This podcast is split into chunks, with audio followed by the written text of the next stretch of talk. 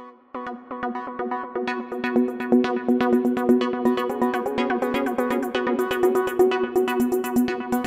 Arroi nerds, tudo bom com vocês? Eu espero que sim, eu sou o Matheus e sejam muito bem-vindos a mais um Nerd Pirata, o seu podcast para falar sobre WandaVision e hoje o seu sexto episódio. Mas antes de mais nada, compartilhe o podcast com aqueles seus amigos que gostam de WandaVision, que gostam de quadrinhos, que gostam da Marvel, que gostam da DC, que gostam de tudo, para que eles acompanhem o podcast. Compartilhe também nas suas redes sociais. Chama aí a galera para escutar todo mundo junto. Escute quando você estiver lavando louça, escute quando você estiver na academia, escute aonde você quiser me incentiva bastante a trazer mais conteúdo para vocês, beleza? Belezinha. Me segue no Twitter também, para quem quiser. Lá a gente pode trocar uma ideia, curtir uns memes e dar muita risada. Então, se quiser, chega lá. Então, sem mais enrolação, bora lá falar sobre esse sexto episódio que, ai meu Deus do céu, só tá aí para desgraçar mais a nossa cabeça. Eu tô achando que a Marvel vai precisar pagar terapia para todo mundo depois que terminar essa série.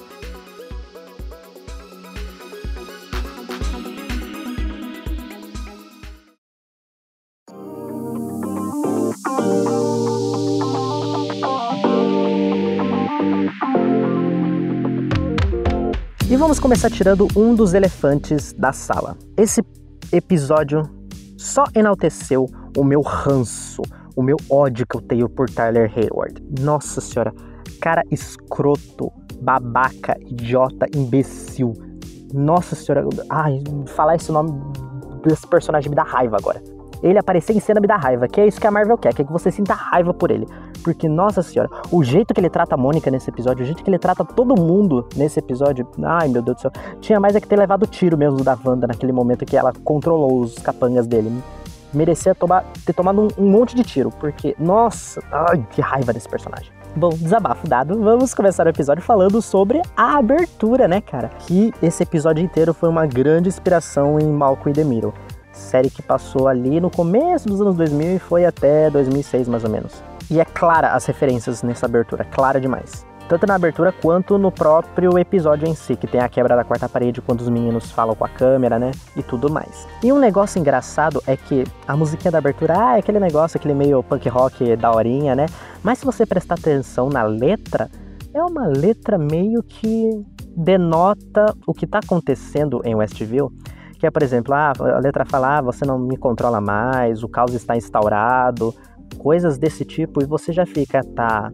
Porque em todas as aberturas do, de WandaVision, sempre denotava alguma coisa que era relacionada à história deles. Por exemplo, nas primeiras aberturas falava sobre ser um casal perfeito. Quando eles casaram, contava a história lá deles casando na abertura. A terceira abertura fala sobre a gravidez dela. A musiquinha fala, pois a família aqui vai aumentar, né? Tava falando sobre a chegada dos gêmeos. E agora, essa, essa abertura desse sexto episódio, a música fala muito sobre o que tá acontecendo ali, sobre o controle que tá tendo sobre os personagens em Westview. Então, é a letra meio bizarra, cara. E se eu não me engano, tem diferença entre a versão original, né, a versão em inglês, com a versão dublada. Tem uma troca, tem uma adaptação, né? Então é legal a gente prestar atenção nessas adaptações que, que são feitas, porque às vezes elas podem dar dicas do que pode acontecer lá na frente, né? Eu não lembro agora qual foi a adaptação que eles fizeram, porque eu, eu saquei isso depois só. Eu tenho que reassistir o episódio mais uma vez para poder pegar isso certinho. Mas é bom, é bom começar a prestar mais atenção nas músicas de abertura a partir de agora, hein? Porque dos três próximos episódios pode ser umas coisas muito loucas, então é bom a gente ficar atento. E outro detalhe, né? O Pietro, quando aparece o personagem dele, é Pietro como ele mesmo, né? Não acontece isso com os outros personagens. Por exemplo, a Wanda você vê Wanda Maximoff, Visão é o Visão. Aí o Tommy e o Billy agora aparecem como Tommy e Billy Maximoff, né? Então é legal você ver que só o Pietro tem aquilo dizendo Pietro como ele mesmo. Então você fica, hum. E nesse episódio inteiro a gente tem uma desconfiança do Pietro e essa abertura deixa esse ar de desconfiança mais ainda, porque se a abertura tá dizendo que é como ele mesmo, esse episódio todo faz a gente desconfiar de que não é ele. Ou é. Não, a gente não sabe ainda, a gente não sabe. Sério, depois desse episódio, basicamente, eu não sei mais o que pode acontecer. Pode acontecer qualquer coisa. Do, no final desse episódio, eu basicamente joguei, joguei as cartas ali e falei, velho, Marvel, só me dá. Só me dá porque eu não sei mais aonde essa série pode chegar. Não dá mais pra você prever nada. Não dá, não dá, não dá. Simplesmente não dá. Você só aceita o que tá acontecendo. Aceita e depois você pensa no que tá acontecendo. E surta também, porque essa série é basicamente quase como um surto de todo mundo. É um surto atrás do outro. Cada episódio é um surto diferente. Então a, Marvel vai ter que pagar muita terapia para todo mundo. E agora vamos falando do episódio em si, né? A gente tem, né, a introdução dele, né, falando sobre o Halloween. Daí os meninos já, te, já quebram a quarta parede, falando com a câmera, falando sobre o Halloween, né? E é muito legal porque a gente vê em trailers que a Wanda também vai ter essa quebra de quarta parede conversando com a câmera também. Então eles já estão dando já o indício que isso vai acontecer nos próximos episódios também. E é muito como eu disse no começo, inspiração em Malcolm e Demiro, porque em Malcolm e Demiro sempre tinha essa quebra de quarta parede. Então eles, eles mergulham bastante nas referências mesmo. E a gente vê lá que os meninos estão tendo a relação deles com, com o Pietro, né? Tio Pietro para eles. E você vê que o Tommy já é, ele já tem mais uma ligação mais forte com o Pietro. O Billy tem mais meio que receio do Pietro, porque o, o Tommy fala ainda que o Billy acha que o tio deles é um vampiro. Aí o Pietro sai, começa a fazer aquelas babaquices dele lá, fazer as brincadeiras com os meninos. E já no começo a gente já vê, o Pietro tem a super velocidade dele. Então, assim, se o Pietro for outra pessoa, replicar a super velocidade dele é um ponto a se pensar de ser contra e dizer que não, esse Pietro é o Pietro, não é outra pessoa. Ele pode ser alguém sendo controlado por um mal maior, mas que ele possa ser o Pietro, ele é. Basicamente, é, são dúvidas. Tudo é dúvida. Tudo é dúvida nesse episódio. A gente vai ficar com dúvida até, serem, até as, as nossas perguntas serem respondidas. Dúvida vai ser algo recorrente em WandaVision. Why do you look different? E cara, é muito legal você ver o visual clássico deles, dos quadrinhos, num episódio de Halloween porque você vê o quão tosco seria se fizesse isso no live action de verdade. Você vê o quão tosco seria o Visão daquele jeito, nossa senhora, ridículo, é ridículo. Tanto que eles dão um contexto para essas fantasias. A Wanda, que é o visual dela de feiticeira escarlate dos quadrinhos, está vestida de vidente socoviana. O Visão está vestido de lutador de luta livre. E o Pietro e o e o Tommy, eles tipo pegam umas roupas aleatórias que eles pegaram por aí, basicamente para fazer a fantasia deles. Então é muito legal, cara. É muito legal ver o visual clássico deles, dos quadrinhos é, incorporados na série. Num episódio de Halloween, que faz todo sentido. E um detalhe interessante, que é legal de se notar no início desse episódio, é quando o Billy tá conversando com o público, quebrando a quarta parede, né? E o Pietro, ele ver o Billy fazendo isso, que ele tá comentando sobre a treta que tá tendo, essa intriga que tá tendo entre a Wanda e o Visão, os pais deles, né? E o Pietro percebe isso e ele vai e intervém também. Ele fala, não, pode se preocupar, fica com as crianças, não sei o que tem, não sei o que tem, não sei o que tem. Aí o Visão fica mais de boa. E a Wanda também, né? Tanto que daí ela libera o Visão para ir fazer patrulha, fazer a patrulha dele, né? A patrulha dele, no caso, é investigar mais sobre o que tá acontecendo em Westview. Tanto que o Visão e joga um, quase que um shade pra Wanda quando ela fala, ah, você usou a roupa que, que, que eu peguei para você. É, só tinha essa no meu guarda-roupa. E ele fala meio com, hum, né? Mas daí ele já dá uma disfarçada, já fala uns negocinhos, uns negocinhos sexy com ela, né? Então é legal ver o Visão dando as burladas e ela deixando ele ter mais autonomia dele, não querendo manter ele sob controle. Porque querendo ou não, chega uma hora que ela não vai conseguir controlar mais o Visão. Então ela já tá dando mais autonomia para ele. E né, essa autonomia, no fim das contas, quase matou ele no caso, né? Que acho que era por isso mesmo que a Wanda não queria que ele fosse saísse à toa por aí, por Westview. E vamos já falar do, do núcleo da Sword, né? Já falei do meu ranço do Hayward no início do episódio. Expulsou o nosso trio de protagonistas, Darcy, Jimmy e Mônica, que por sinal, baita da cena do Jimmy e da Mônica socando a galera da Sword lá. Gostei muito, hein? Achei pouco ainda pra galera da Sword. Mas coitada daqueles gente só estão obedecendo ordens. O quem deveria levar porrada mesmo é o Hayward. Ah, devia ter levado umas 30 porradas já. Mas infelizmente acho que só vamos ver isso no final, do, no final da série, né? Ia falar no final do episódio. Mas aqui, continuando, né? A gente também vê eles invadindo uma outra parte do acampamento ali da Sword e a Darcy descobre algumas coisinhas ali interessantes. Ela descobre os exames da Mônica e ela percebe que as células da Mônica, as moléculas, foram reescritas duas vezes, quando ela entrou e quando ela saiu. E ela aconselha a Mônica para ela não entrar de novo no Rex, mas a Mônica quer entrar no Rex. Ela vai fazer isso porque ela sabe que a Wanda tá sentindo e ela quer estar perto da Wanda. E basicamente o que eles estavam tentando conotar ali era um câncer, né?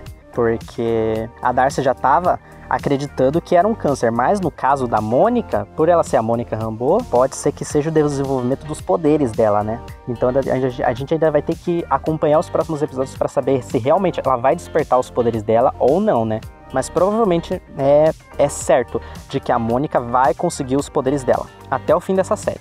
Pode ter certeza. E outro detalhe interessante é que a Darcy descobre sobre um projeto chamado é, Projeto Catarata, que deve ter um lance aí com visão, cara. Lembra que o, Howard, o Hayward falou que ai, a Wanda estava desrespeitando o desejo do Visão de não ser usado como arma, mas em nenhum momento a Wanda tá usando o Visão como arma. Quem tá usando ele como arma é a Sword, convenhamos, né? E esse projeto Catarata com certeza é sobre isso. Com certeza é sobre isso. A gente também descobre que o Visão tá sendo rastreado. Não é bem o Visão, né? É o Vibrânio no corpo do Visão. Mas a gente sabe que o Hayward não compartilhou isso com ninguém, né? Só entre o, o provavelmente entre o grupinho dele lá. Com os três ali, ele não compartilhou nada. De que era possível ter um rastreio do Visão. E não só do Visão, mas a gente consegue ver as pessoas que estão ao redor dele. Tanto que o Jimmy Woo vê lá no, no PC deles lá que tem a galera lá que tá imóvel. E a gente não sabe porquê, né? Mas uma coisa que eu preciso muito especular aqui é sobre o tal contato da, da Mônica, cara. Porque o foco que eles estão dando nessa pessoa que a Mônica tá atrás aí, que ela falou já nos episódios atrás, no quarto, se eu não me engano, sobre uma um amigo dela, que na legenda tá traduzido como amiga, né? Porque a gente sabe que no inglês não tem gênero, né? Então pode ser qualquer um, pode ser homem, tanto homem quanto mulher. Mas na legenda, no dublado também, fala que é uma amiga, uma engenheira espacial. Aí a gente fica, hum, é uma mulher. Só que daí nesse episódio ela já fala que ela vai atrás do cara nas montanhas. E nossa, quando ela fala no quarto episódio sobre essa tal engenheira espacial, já pega o celular dela e já mostra ela mandando a mensagem. Esse foco que tá dando nesse personagem misterioso, essas cenas aleatórias de tipo ela mandando a mensagem, o celular dela apitando, recebendo a mensagem, de que a pessoa vai ajudar ela, velho, tá dando muito enfoque. Vai ser uma revelação bombástica. Eu queria, no meu coraçãozinho, que fosse Sue Storm. Sue Storm é a engenheira espacial que a Mônica tá atrás.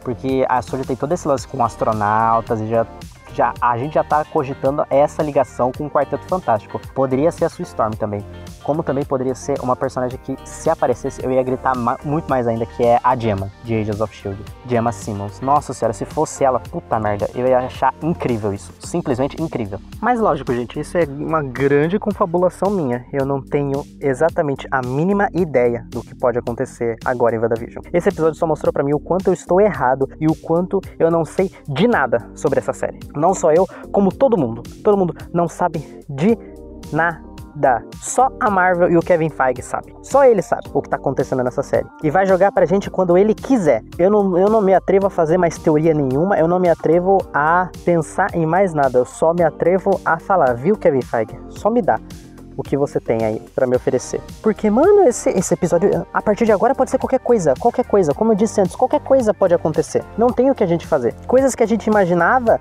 de, por exemplo, a Agnes está por trás de alguma coisa, tá ali de mão junta com, com o vilão da série. Nesse episódio, praticamente quase que acabou.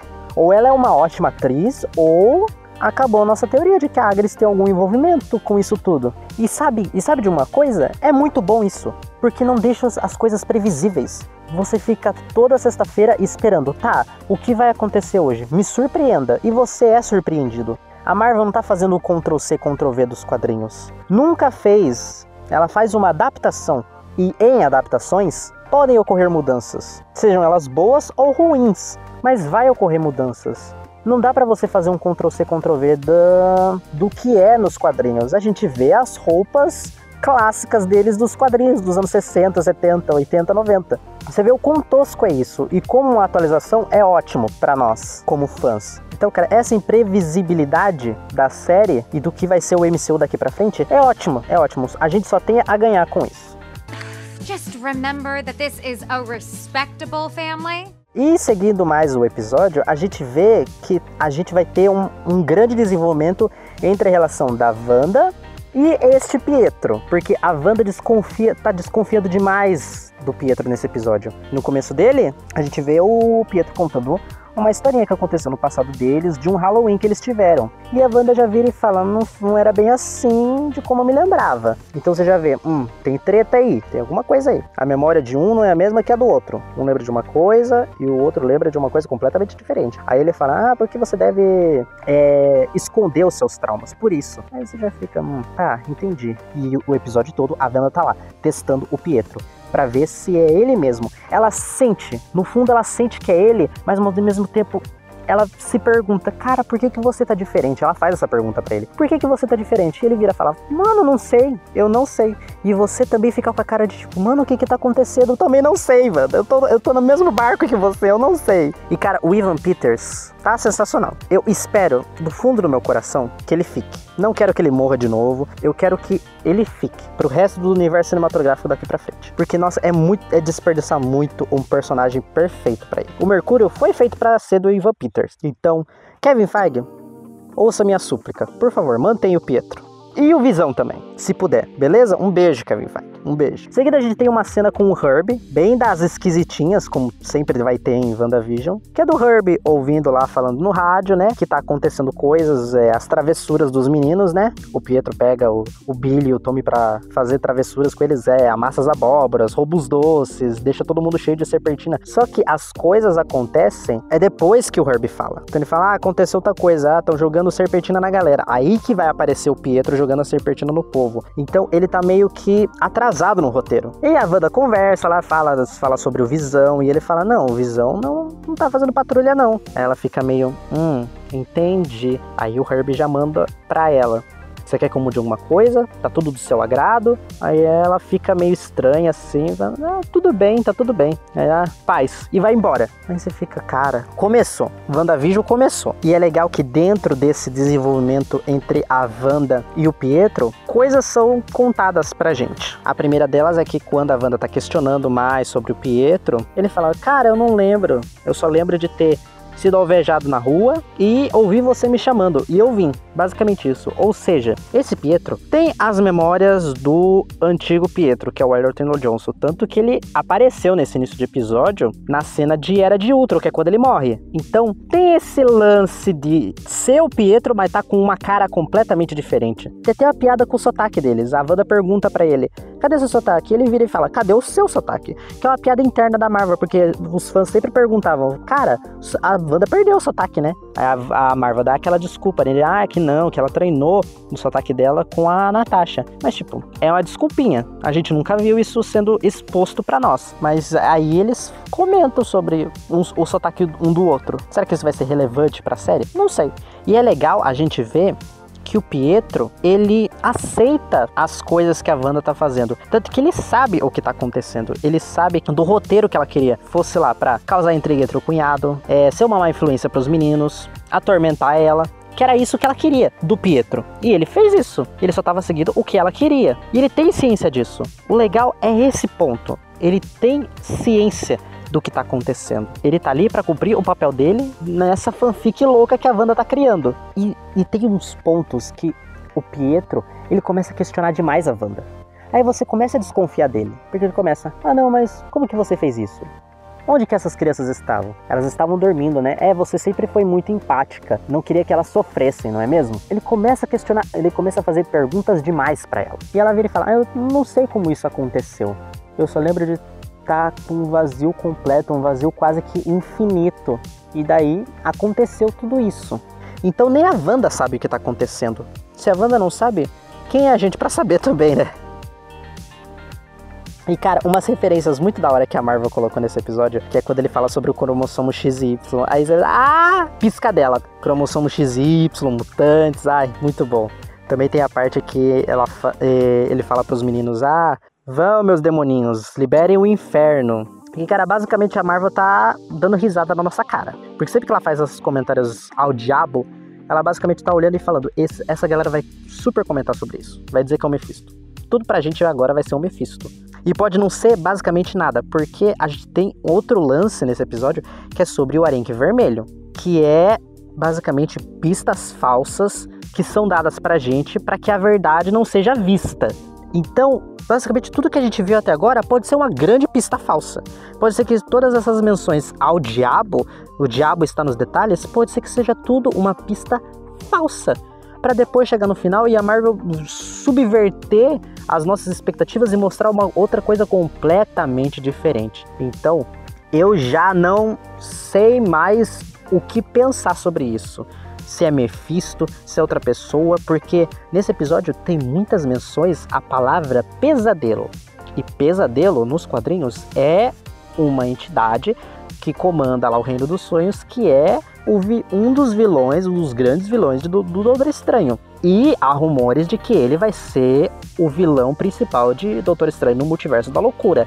E WandaVision tem uma ligação a Doutor Estranho no Multiverso da Loucura. Então, olha a ligação aí. Do nada eles começam a falar bastante sobre pesadelo, que o, Pietro menciona que, cara, antes você soltava bolinhas vermelhas e causava pesadelos nas pessoas. Agora você faz tudo isso. E detalhe, ele acha, como eu falei antes, ele acha super da hora porque as pessoas ganharam empregos melhores, as pessoas estão felizes juntas com os seus cônjuges lá ganharam cortes de cabelos maneiros, ele fala, né? Então ele aceita aquilo que a Wanda tá fazendo, que é também uma grande referência ao Pietro nos quadrinhos, porque quando a Wanda cria a Dinastia M, é ele que incentiva ela a fazer isso. Ele que dá o norte para ela fazer isso. Então é mais uma das grandes referências que a Marvel faz pra gente. E é legal falar desse lance dos quadrinhos com relação aos gêmeos, porque a gente também vê nesse episódio que os meninos, eles despertam os poderes deles. O Tommy, ele descobre que tem super velocidade, que nem o, o Pietro. E o Pietro fica super feliz, fala, haha, tem, tem sangue Maximoff correndo nas suas veias também. E o Billy, no final do episódio, desperta os poderes místicos dele. E aí já é completamente diferente dos quadrinhos, porque lá eles morreram muito antes deles terem os poderes. Morreram, na verdade, voltaram pro Mephisto, porque eles eram fragmentos da alma do Mephisto. Aqui na série pode ser algo completamente diferente, porque nas páginas dos quadrinhos é um bololô gigantesco deles serem uma criação da Wanda, da, da mente da Wanda. Aí depois, na verdade, foram pegos fragmentos da alma do Mephisto, colocaram nas crianças. Aí depois a, as, os fragmentos voltaram pro Mephisto. Aí as crianças reencarnaram. Aí elas despertaram os poderes deles. Nossa, é um rolo gigantesco. E para mim vai ser, só me mostrou que vai ser completamente diferente. Para mim eles vão sair de Westview vivos já. Para mim aí já tá confirmando que os Jovens Vingadores já tá ó, perto de, de ser lançado, tá próximo já essa realidade dos Jovens Vingadores, porque os meninos já têm os poderes já. Não sei o que, que vai ser dos próximos episódios, daí como vai ser, mas para mim não tem essa dos meninos serem fragmentos da alma de um demônio, do capiroto. E cara, a gente teve outro susto nesse episódio, que foi quando a Wanda e o Pietro estão conversando lá, e chega um momento em que a Wanda vê o Pietro com os tiros no peito e morto, zumbificado. E mano, cara, e é nesses momentos que eu fico na dúvida se o Pietro é o capiroto, se o Pietro é um arauto de uma entidade maior, ou se ele é realmente o Pietro, só que com outro rosto. Sabe-se lá se essa história do Request não for uma grande piada da Marvel também. Porque a gente já viu que personagens foram trocados. O Edward Norton foi trocado pelo Mark Ruffalo, lá do Hulk. O ator do Rhodes, do Máquina de Combate, já foi outro no segundo filme do Homem de Ferro. Ele, ele era outro ator. No segundo, não, no primeiro filme do Homem de Ferro. Era outro ator. E agora a gente tem a mesma coisa acontecendo com o Pietro. Mas pode ser que seja, na verdade, uma grande brincadeira. Eles podem ter dado uma, um grande significado para essa história do Request. Ela basicamente trouxe o irmão dela de volta, só que com outra cara. É outro rosto porque ela não conseguiu pegar a mesma fisionomia. Ela pegou outro rosto de outra pessoa. Mas a gente fica na dúvida se é mesmo, porque as memórias deles se, se distanciam em algumas em alguns fatos. Um lembra de uma coisa, enquanto o outro lembra de uma coisa completamente diferente. Então ainda tem esse lance, esse mistério com o Pietro.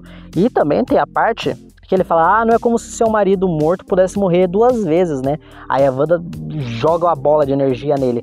Porque o infeliz me fala um negócio desse. Aí você fica mais na dúvida e mais desconfiado dele mesmo. Então, como eu disse, não sabemos de nada. Nada mesmo. É agoniante minha ansiedade fica atacada. Mas fazer o que? Eu amo. Voltando pro Visão, a gente vê nas patrulhas que ele tá fazendo, a gente vê que quanto mais ele chega na borda, mais a gente vê que o controle da Wanda nem sequer chega nas outras pessoas que estão por lá. Elas ficam meio que quase como em movimentos em looping. Tem a moça lá que fica prendendo o negócio do varal e tirando, prendendo e tirando. Tanto que você vê que escorre uma lágrima dela. Ali, aparentemente, ela tá consciente do que tá acontecendo, só que ela não pode fazer nada, porque ela tá parada ali. A memória RAM da Wanda não atinge aquela parte de Westview. Até porque ela não está próxima. Provavelmente é porque ela não está próxima daquele local. Se ela estivesse, pode ser que aqueles personagens poderiam estar se movendo, fazendo algumas outras ações além. Ali está fazendo aquilo que eles foram digamos, programados para fazer. Porque mais longe ainda, as pessoas estão completamente paradas, não fazem absolutamente nada. O Visão conversa com elas, elas nem elas nem sequer podem se mexer. Então você vê que o alcance do poder da Wanda, apesar de ser um poder grandioso, não chega a atingir todas as pessoas. Atingir no sentido de serem controlados por ela. O resto que não chega nesse alcance fica completamente inerte, parado, sem fazer nada. Ou quando faz, é movimentos infinitos. O mesmo, o mesmo movimento diversas vezes. E a gente vê o Visão voando por Westview. E ele enxerga o carro da Agnes, vai até lá e vai tentar trocar uma ideia com ela. Vai tentar, né? Porque conseguir ele não vai. A Agnes tá meio. Ela tá meio paralisada também, mas ela ainda consegue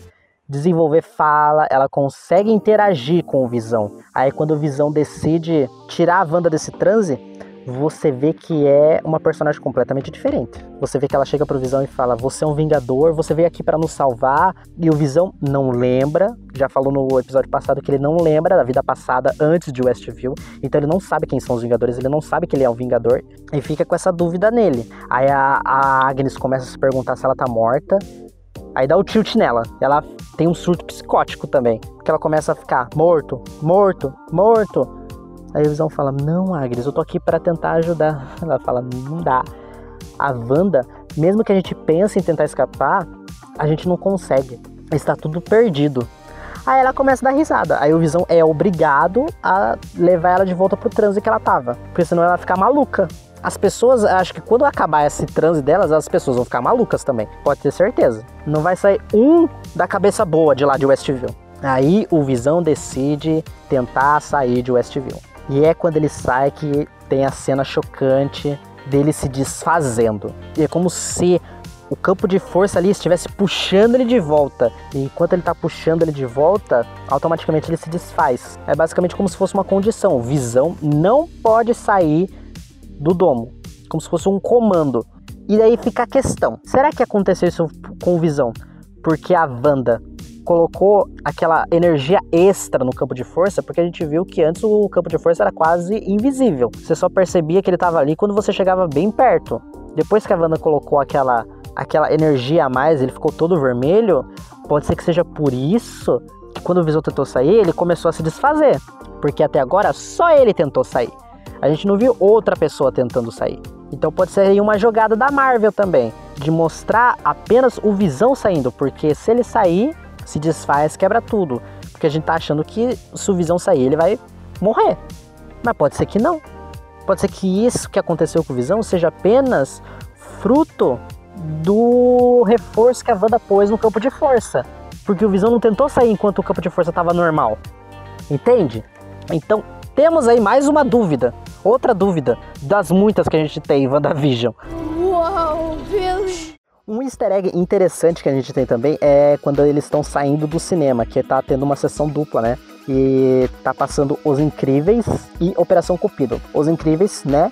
Filme de uma família super poderosa, com superpoderes, né? Clara alusão à família, à família WandaVisão. E Operação Cupido, um filme sobre gêmeos. E a gente tem basicamente duas duplas aí: Wanda e Pietro e Tom e Billy. E falando nos meninos, vamos falar deles, né? Mais um pouquinho. Que a gente vê que o Billy despertou os poderes dele, ele tem meio que esse lado místico dele agora. E a gente vê que ele consegue escutar o pai dele, né? E avisa pra Wanda que tá acontecendo alguma coisa com o pai deles e que ele precisa de ajuda. Mas você vê que acho que pra Wanda é muito difícil ela se concentrar no Visão, porque tem muita coisa acontecendo ao redor dela. Ela tem que cuidar de toda uma galera, mesmo ela dizendo que não controla tudo, ela tem que meio que manter as coisas ali funcionando, pelo menos. E uma coisa que eu queria pontuar é que o que, que a Marvel vai fazer? Será que a Marvel vai substituir os atores por atores mais velhos, né? Ou ela vai manter os atores que estão fazendo o Tommy e o Billy até eles chegarem numa idade para eles poderem ser os jovens Vingadores? Porque sabe-se lá quando essa série ou filme dos Jovens Vingadores vai acontecer. E se for daqui tipo uns 5 anos, os moleques vão estar tá na idade certa para interpretar o Tom e o Billy mais velhos. Se eu não me engano, o ator que faz o Billy tem o quê? 9 anos, 9 para 10 anos. Daqui 5 anos ele vai estar tá com 15, certinho, ó. A idade certa, basicamente. Mas não sei, acho que, a, acho que a Marvel vai optar mais por trocar os atores quando for a hora certa. A gente vai ter esses atores até esses 10 anos mesmo. Daí depois, quando eles tiverem uns 15 ou 16, 18 anos, vai ser outros atores que vão interpretar os meninos. E a gente tava falando sobre a Wanda e o controle dela. Você vê que para ela expandir o Rex, ela teve que parar completamente tudo o que estava acontecendo. Ela parou o tempo para poder conseguir se concentrar e expandir o Rex para que conseguisse chegar até o Visão e ele não morresse, porque o Visão tava morrendo ali. E é muito legal um detalhe interessante é no efeito sonoro que eles usam para Wanda parar o tempo. Se eu não me engano, é o mesmo efeito sonoro da joia do tempo, quando o Doutor Estranho usa e quando o Thanos usa a, a joia. Indício de alguma coisa? Provavelmente não. Eles só quiseram usar o mesmo efeito sonoro para simplificar o que estava acontecendo ali na cena, que era a Wanda parar o tempo e conseguir expandir o Rex. Não é nada demais, é só um mero detalhe. E outra coisa que eu tenho que falar também é sobre esse comercial, porque esse comercial é o mais assim, interpretativo possível. Porque tá lá um menino na ilha deserta, ele tá morrendo de fome, e aí aparece um tubarão com o iogurte Ion, Ion Magic. E oferece para ele, ele diz que quer, só que o moleque não consegue abrir o iogurte e ele vai fazendo isso, vai tentando fazer isso, e o tempo vai passando, vai passando, até que ele morre. O quão bizarro e assustador é esse episódio. Haja psicólogo pra dar conta de tanta cabeça ruim que WandaVision vai deixar a gente, cara. E é altas teorias sobre esse comercial porque é um comercial que dá muita margem para teorizar mesmo. Porque ele não é um trauma da Wanda ali explícito, ele é algo completamente diferente do que a gente já viu. Mas a teoria que eu mais gosto é que, tipo, é um tubarão oferecendo algo que ele quer, mas é algo que ele não vai conseguir ter, que é suprir a fome dele com iogurte. Porque ele vai tentando abrir, vai tentando abrir, vai tentando abrir e ele não consegue. Ou seja, ele tinha o que ele queria nas mãos dele, mas a fome ele não conseguiu matar. Que é basicamente talvez uma dica do que possa estar tá acontecendo. Ofereceram para Wanda uma possibilidade dela ser feliz. Ela aceitou, mas ela não tá conseguindo ser, ser, ser 100% feliz, porque agora o Visão tá questionando tudo que ela faz, ela percebe que tem um monte de gente presa lá e realmente aquilo é errado, ela tá com uma cidade como refém. As coisas tem horas que vão do ruim ao pior. Tem a galera do lado de fora que tá atazanando a vida da Wanda. Então, é a felicidade que ela quer ter, mas ela não tá conseguindo manter. Então, muitas possibilidades também, cara. Muitas possibilidades. If you're gonna break the sound barrier, please just take your brother with you. E agora, partindo pro final do episódio em si, depois que a Wanda para o tempo, ela começa a expandir a área do Rex. E isso vai engolindo o acampamento que a Sword fez lá para poder monitorar a Wanda. Vai engolindo tudo e o mais legal é que a Sword é transformada num bando de palhaço. Shade aí, pro que a Wanda pensa que os agentes da Sword são. São um bando de palhaço. E realmente, são um bando de palhaço mesmo. Se o Hayward tivesse sido pego, ele com certeza ia ser o líder dos palhaços. Mas o triste é que a Darcy foi tentar ajudar o Visão na hora que ele estava se desfazendo lá e acaba sendo presa num carro e ninguém foi para ajudar ela e ela foi engolida pelo Rex. Então, nos próximos episódios veremos Darcy dentro do Rex. Quem ela vai interpretar lá, não sabemos ainda. Mas aí a Wanda consegue expandir o Rex até chegar no Visão, o Visão retorna para a forma dele normal. O Hayward quase é pego pelo Rex e ele, não sei se ele, não lembro se agora se ele continua se expandindo ou se ele deu uma parada, ele parou. Mas basicamente esse foi o fim do segundo ato da série. E o terceiro e último ato vai ser o 7, o 8 e 9. E talvez um 10, mas acho que é meio improvável isso, porque teve lá um post de um, de um dos agentes da, de uma das atrizes lá que falou que ah, ela vai interpretar a personagem tal nos episódios 5, 6, 7, 8 e 10. Uma coisa assim. Aí você fica 10, mas não eram 9? Aí depois o post foi apagado. Mas acho que deve ter sido erro só. E devem ser nove episódios mesmo. Não sei, se rolar um episódio surpresa, não vou reclamar. Não vou reclamar mesmo. Mas acho que a partir do 7, do 8 e do 9, a gente vai ter as revelações que a gente tanto quer. Talvez algumas perguntas não serão respondidas e só sejam respondidas talvez no Doutor Estranho. Mas eu acho que vai ser assim. O 7 vai começar uma nova década a década dos anos 2000. O 8 vai ser que nem o episódio 4, vai ser o episódio para dar todas as respostas que a gente quer. E o 9 vai ser a conclusão. If I see any funny business, I am going to magic you into a pickled herring.